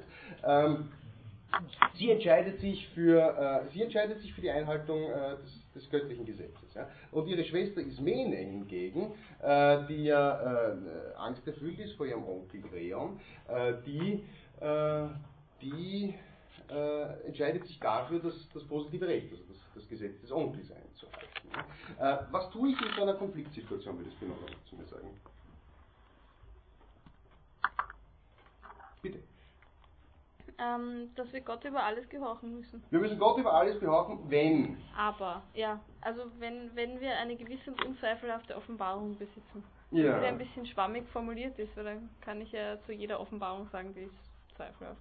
Naja, schauen Sie, wenn er Ihnen erscheint als Brenner der Dornbusch zum Beispiel. Und er sagt zu Ihnen, führt ein Volk aus Ägypten. Das ist eine gewisse und unzweifelhafte Offenbarung. Das schon. Schon. Ja, würde ich auch sagen. Ja, aber er, er sagt dann ja, dass es schwierig ist, wenn man. Wenn Nein, man aber wie ist das mit der Offenbarung? Was sagt er? Das ist, das ist ja der interessante Punkt. Und das macht dann noch ein, ein sehr interessantes staatstheoretisches Argument am Schluss aus.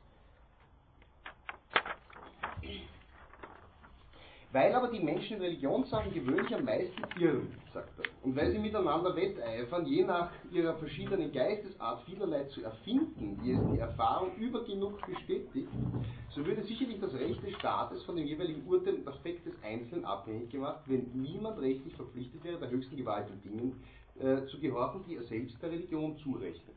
Ah, Ein unglaublich spannendes Thema, das äh, wir heute ja auch noch in vielerlei Facetten haben. Wenn ich jeden, wenn ich jedem die Möglichkeit gebe, darüber zu befinden, was ich jetzt an staatlichem Recht einhalten möchte oder nicht, weil ich in einen Konflikt komme mit einer, äh, mit einer religiösen Anordnung, dann löst sich tendenziell, zumindest in gewissen Bereichen, ähm, mein, äh, dann löst sich äh, bis zu gewissen Grad äh, die staatliche Rechtsordnung auf, weil sie nicht mehr effektiv sein wird. In Österreich hatten wir, äh, glückliches Österreich, es zählten große Probleme, aber in Österreich hatten wir zum Beispiel die Diskussion im öffentlichen Recht, weil das äh, äh, einfach eine, eine Herausforderung war, die auf uns zugekommen ist mit der Zeit, oder wieder zugekommen ist mit der Zeit. Wie gehen wir vor dem Hintergrund der österreichischen Tierschutzgesetze äh, mit der Frage des, das Gott, kommen Sie zu mir. Ja, no, schlecht. Ähm, wie ist es vor dem Hintergrund der österreichischen Tierschutzgesetze äh, mit, äh, mit dem Schächten? Äh, gibt, äh, mit dem Schächten. Mit dem Schächten.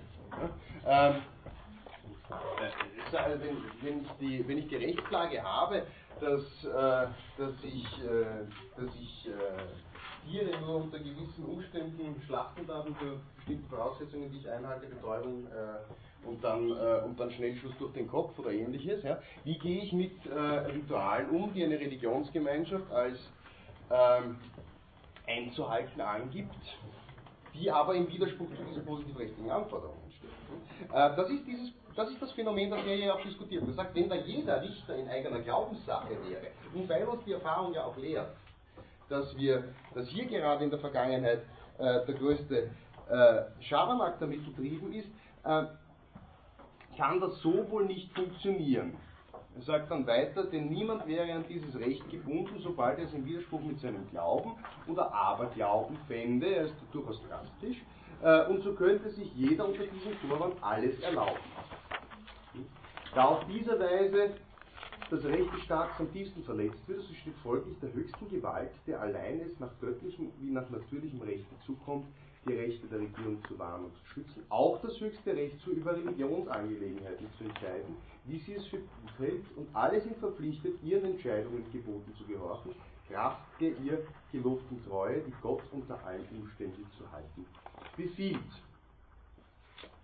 Äh, zwei Schwertertheorie zusammengeführt auf eine äh, einzige Stelle. Ich muss also denjenigen, der äh, ich muss denjenigen, der äh, über die höchste Gewalt verfügt, auch in diesen Belangen das letzte Wort zukommen lassen, weil andernfalls funktioniert das nicht. Das ist die Lösung, die wir äh, im modernen liberalen Rechtsstaat ja gewählt haben. Äh, denken Sie an unsere schöne Öster kleine österreichische Rechtsordnung. Ja? Ähm, wir haben ein Tierschutzgesetz. Das Tierschutzgesetz sagt, Betzemek, du darfst nicht schächten, auch wenn du Moslem wirst. Ähm, ich sage, möchte aber schächten, möchte nicht schächten, meine Religion äh, gebietet mir zu schächten. Ähm, äh, und ich komme hier in einen Widerspruch zwischen zwei verschiedenen Sollensanordnungen. Die eine hier positiv rechtlich abgesichert, die andere nicht. Ähm, die andere zumindest ist meiner Religion heraus nicht.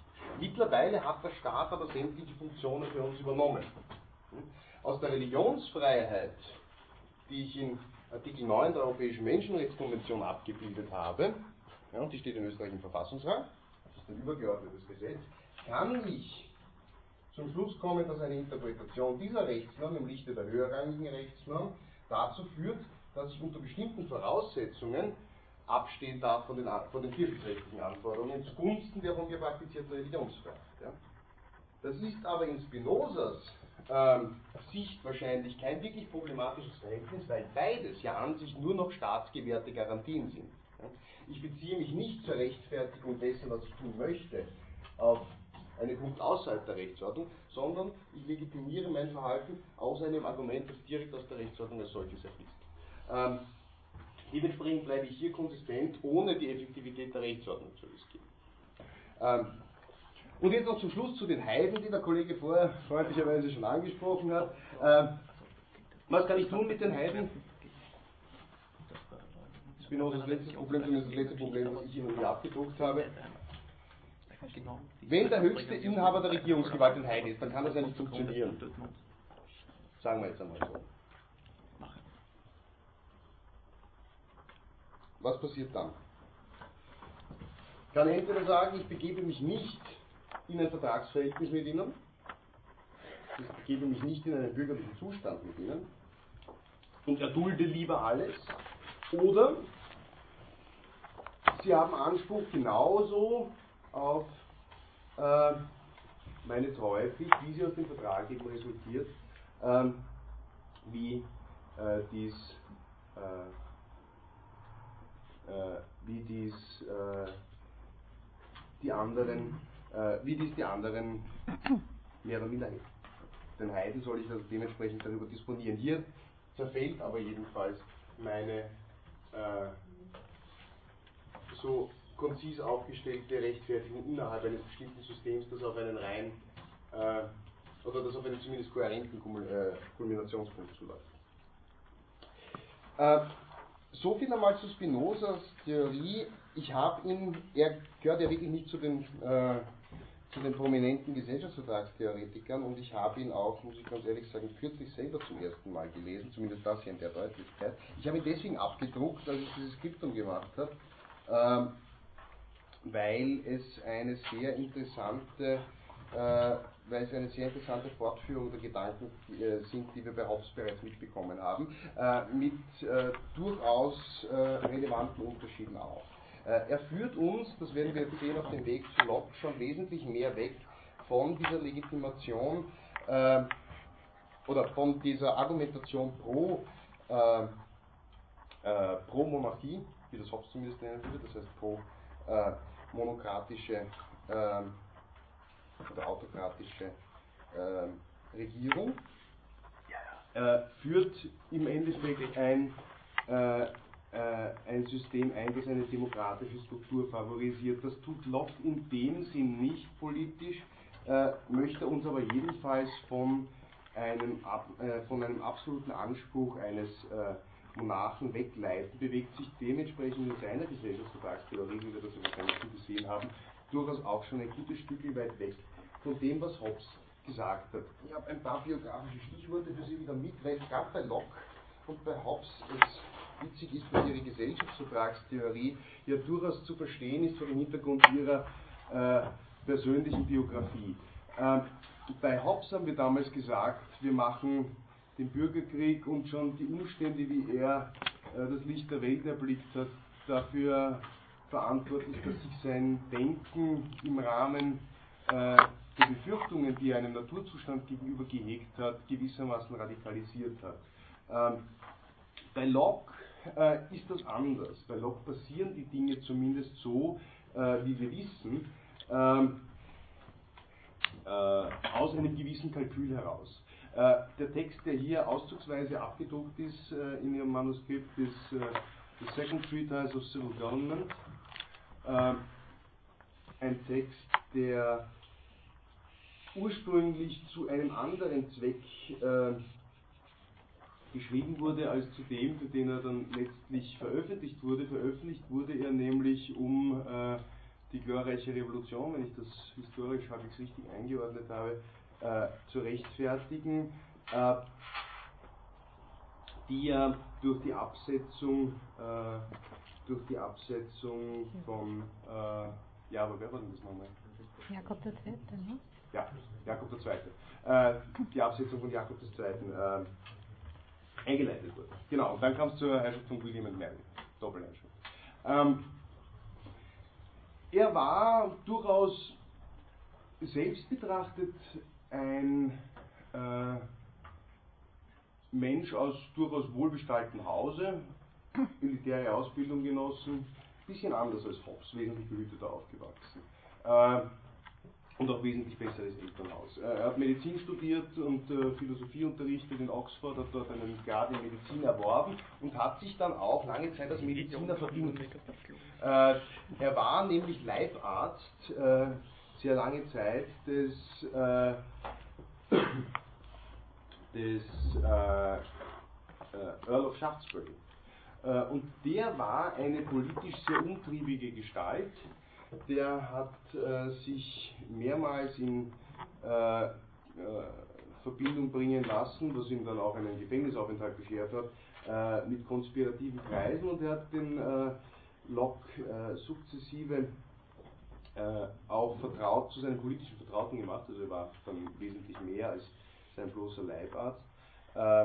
Und Locke hat immer mehr dann auch selbst begonnen, sich in diesen konspirativen äh, Vorgängen wiederzufinden gegen das Establishment und hat äh, notwendig ähm, oder notwendig hat ähm, sehr viel äh, theoretisches Rüstzeug auch äh, diesem gesamten Prozess mit auf den Weg gegeben. Ein wesentliches Element äh, all dessen war, äh, dass äh, dieser Second Treatise, äh, oder dieser Treatise, äh, die Two Treatises of, äh, of Civil Government, die haben sich verstanden an sich als eine Antwortschrift, eine Antwortschrift auf ein Werk von Robert Filmer, mit dem Robert Filmer äh, den Erbanspruch äh, des äh, Monarchen oder die Stellung des Monarchen als gefestigt argumentiert hat, unter Rückleitung auf äh, die Position Adams, das heißt sehr stark eine religiös äh, fundierte Argumentation, der Locke hier entgegentritt. Das ist das eine. Davon nimmt er radikal Abstand. Das ist äh, der erste Teil dieses Buches, den wir hier nicht haben. Brauchen wir auch nicht. Äh, er fasst die Argumente, die er im Wesentlichen entwickelt hat, hier im ersten Paragraphen des ersten Kapitels zusammen, worum es ihm hier geht. Wir werden den Locke nicht so, nicht so intensiv studieren, wie, äh, wie wir das bei Spinoza gemacht haben. Äh, wir werden vielmehr bei ihm versuchen, dass wir uns eher ein bisschen abreiben im Vergleich zu dem, was wir bei den äh, äh, anderen Gesellschaftsvertragstheorien bislang mitbekommen haben.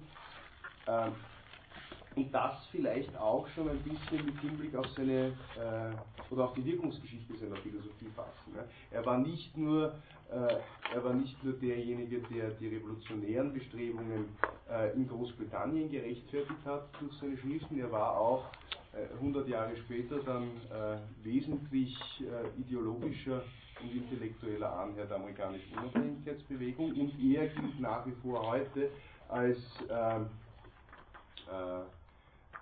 als einer der zentralen Vordenker des liberalen Staates, der nach wie vor zitiert wird.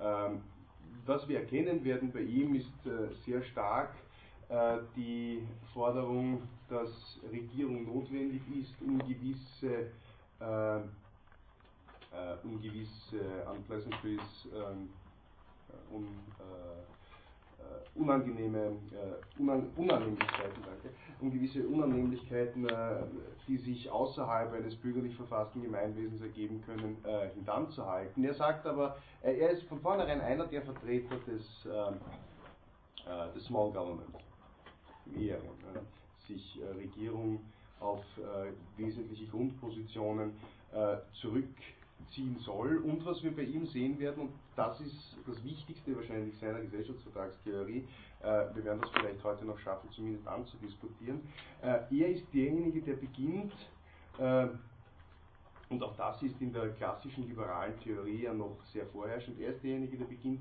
die Bedeutung des Eigentums in den Vordergrund zu stellen, wenn er äh, die Realisierung des Individuums in einem Gemeinwesen diskutiert. Der Eigentumsbegriff ist bei äh, Locke von einer Stärke, wie wir ihn bislang äh, noch nicht gesehen haben. Und der entwickelt sich dann, und dieses, äh, diese, diese Grundanlage im Denken entwickelt sich fort, äh, entwickelt sich fort bis zu modernen äh, Kapitalismustheoretischen Schriften. Wenn wir Milton Friedman lesen zum Beispiel, Capitalism and Freedom, äh, dann lässt sich jetzt stark vereinfachen durchaus eine ähm, eine, äh, eine, ein intellektueller Stammbaum zurückziehen auf diese Überlegungen, die wir hier bei, Hobbes, äh, bei, bei Locke finden. Was bei Locke bei seiner persönlichen Biografie hier noch dazu kommt, er selbst stammte nicht nur aus äh, durchaus äh, angemessenen Verhältnissen, äh, sondern er, ist, er hat es auch persönlich zu ziemlichem Reichtum gebracht. Er war auch in relativ äh, äh, exotischen, äh, er war auch selbst in relativ exotischen Unternehmungen investiert und äh, hat durchaus äh, hat durchaus das, äh, äh, das Leben eines, eines Bürgers der, der Upper Class entsprechend entsprechend für sich in Anspruch nehmen können, wenn er gerade mal in England zugegen war. Er musste ja fliehen eine Zeit lang, hat er in Holland verbracht und äh, ist dann zurückgekommen, hat dann äh, in England auch noch äh, politische Ämter sogar wahrgenommen, das konnte er nicht sein lassen und ist dann irgendwann im frühen 18. Jahrhundert äh, gestorben. Das war die Biografie John Locke, die wesentlich auch sein, äh, sein Denken äh, mitgeprägt hat hier. Äh, ein paar Minuten geben mir noch, damit wir hier uns zumindest einfinden. Ist der Schöpfung schon ganz groß. Na, wir finden uns noch ein, oder? Finden wir uns ein? Ja. Ähm, zur Orientierung. Sie finden hier Kapitel 1. Äh, Im ersten Paragraphen all das, wovon ich vorher gesprochen habe, das, was, ich, was er Filmer entgegensetzt in seiner Argumentation. Warum Filmers, ähm, warum Filmers Fundierung eines äh, souveränen äh, Staatswesens nicht, äh, nicht funktionieren kann in seinem Sinne. Und er sagt, was ich bewiesen habe im Wesentlichen, und das wird uns in Ziffer 1 schon nahegelegt, that Adam had not, either by natural right of fatherhood or by positive donation from God, any such authority over his children or dominion over the world as is pretended. Ja, bitte. Ähm, was haben Sie gerade gesagt? Wir haben es nicht verstanden. Filmers? Filmer, der heißt so. Ach so, okay. Der Robert Filmer. Okay. Ähm,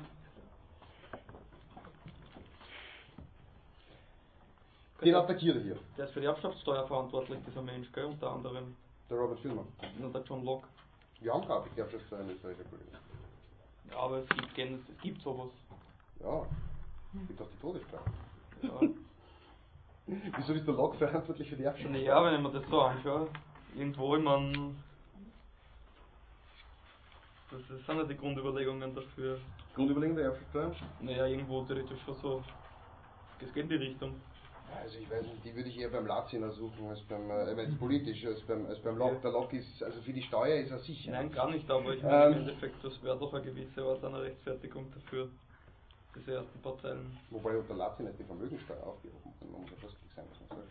Äh, ja, aber diese Überlegungen, die hier aufgegriffen werden, ja, sind ja keine Locke-Überlegungen. Das sind Überlegungen, denen er ja sein, äh, sein Denken zentral entgegensetzt. Ja. Das, ist diese, das ist diese Argumentation, die er zusammenfasst, die aus dem ersten Buch kommt. Wir beschäftigen uns jetzt hier nur mit dem zweiten Buch und er sagt, na gut, wenn es nicht so funktioniert, dass ich über den Erbweg gewisse Rechtspositionen oder Herrschaftspositionen weitergeben kann, seien sie entweder äh, seien sie entweder legitimiert durch göttliche Bestimmung oder seien sie äh, legitimiert durch äh, meine Vaterschaft oder die Vaterschaft Adams in dem Fall, ähm, dann muss ich ja irgendeinen anderen Weg finden, ähm, ähm, staatliche Herrschaft staatliche Herrschaft zu fundieren. Wenn ich nicht davon ausgehen möchte, dass ähm, all government in the world ein Produkt ist only of force and violence. Ja, und dass die Menschen ja nicht bei anderen Regeln äh, oder aufgrund anderer Regeln zusammenleben, äh, but that of beast, uh, where the strong carries it, and so lay foundation for perpetual disorder and mischief, tumult, sedition and rebellion. Äh, dann muss ich finden, wie komme ich dazu, dass politische Macht oder dass ein politisches Gemeinwesen überhaupt ähm, ähm, zustande kommen. Und dabei definiert er einmal als erstes vorweg, was für ihn denn überhaupt Political Power bedeutet. Das macht er in Paragraph 3 und er sagt, I take to be a right of making laws with penalties of death and consequently all less penalties. Also wenn ich jemanden zu Tode verurteilen kann in einem Gemeinwesen, dann kann ich ihm natürlich auch alles andere antun, kann ich Geldstrafen, Freiheitsstrafen oder ähnliches umhängen. Ähm, for the regulating and preserving of property and of employing the force of the community in the execution of such laws and in the defense of the Commonwealth from foreign injury and all this only for the public good. Äh, wir sehen schon bei dieser Definition des politischen oder des, der politischen ähm, äh, der politischen Macht bei Hobbes, äh, bei Hobbes, bei Locke, dass er sehr äh, stark und konsequent einen Ansatz verfolgt, den wir heutzutage als liberal benennen würden.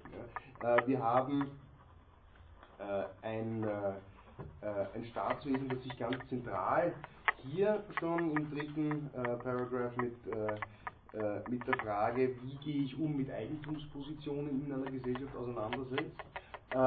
Und wir haben ein Staatswesen, das beschränkt sein soll im Rahmen dessen, was es tut, äh, only for the common good. Das ist Äh, das ist das, worauf, äh, worauf er uns hier zentral im Rahmen seines, seines, Gemein äh, seines, seines politischen Begriffs hinweisen möchte. Sonst sehen wir alles relativ ähnlich wie bei den bisherigen Definitionen. Äh, wir haben die Friedensfunktion im Inneren durch die entsprechende Sanktionierung eines Rechtsbruchs, das hat er hier schon drin in seiner Definition, und wir haben die Verteidigung gegen einen äußeren Feind, auch das haben wir hier entsprechend, ähm, entsprechend äh, äh, integriert. Und dann definiert er den äh, Naturzustand, von dem er ausgeht. Und er sagt, naja, äh, das ist für mich, ähm, es wird nachher ein bisschen verwirrender bei ihm, wir werden diese Stellen aber aussparen, weil sie meiner Meinung nach uns auch nicht besonders viel bringen. Dieser Naturzustand ist für mich jetzt aber in erster Linie ein Gedankenexperiment. Ja, wir müssen uns überlegen, dass wir ähm, dafür, dass wir diese Political Power verstehen, ähm, wie es sich in diesem Naturzustand verhält. Und was ist dieser Naturzustand? Dieser Naturzustand ist a state of perfect freedom to order the actions of people. Um, and dispose of their possessions and persons as they think fit.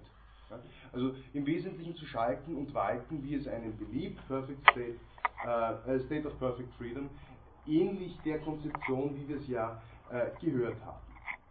Und zentral ist bei ihm auch, auch das kennen wir bereits, ähm, der egalitäre Grundansatz. Es ist, ein, äh, es ist ein Zustand der Gleichheit, dieser Naturzustand, äh, wo, niemand einem, wo niemand mehr zukommt als einem anderen. Und dementsprechend gibt es auch keine Über- und Unterordnungsverhältnisse, a priori mal in diesem Naturzustand.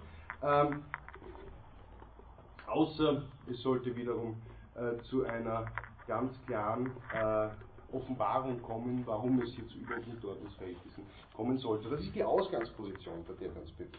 Sie werden äh, sehen, wenn Sie das hier jetzt durchblättern, zwischen Seite 49 und Seite 53 wechseln, dass Hobbes im Kapitel 2 einmal diesen State of Nature definiert und dann aber in einem eigenen Kapitel den State of War. Kapitel 3.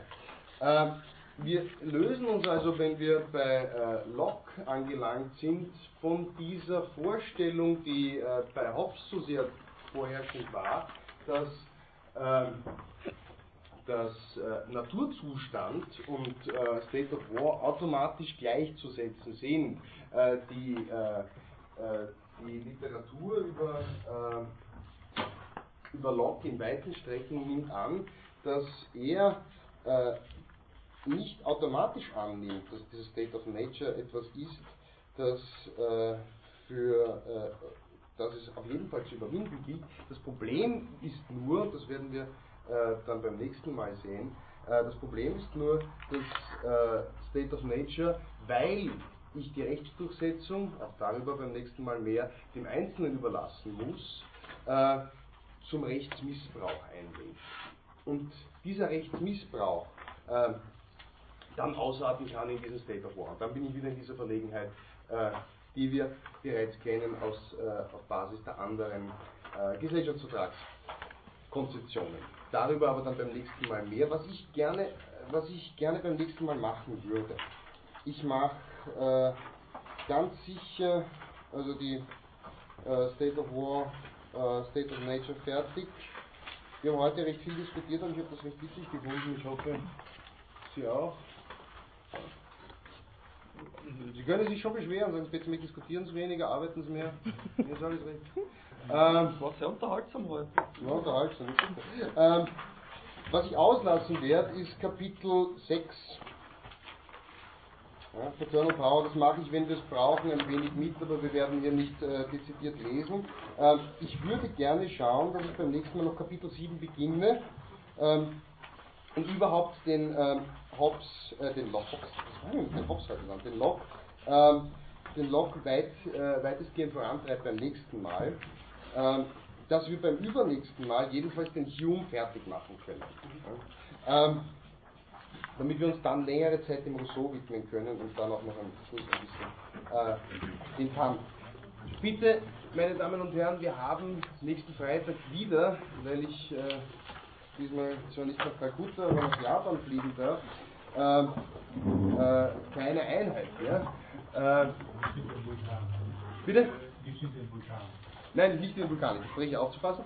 Äh, und äh, wir sehen einander deswegen in 14 Tagen. Ja? 3. Dezember. Herzlichen Dank. Ich glaube, für dich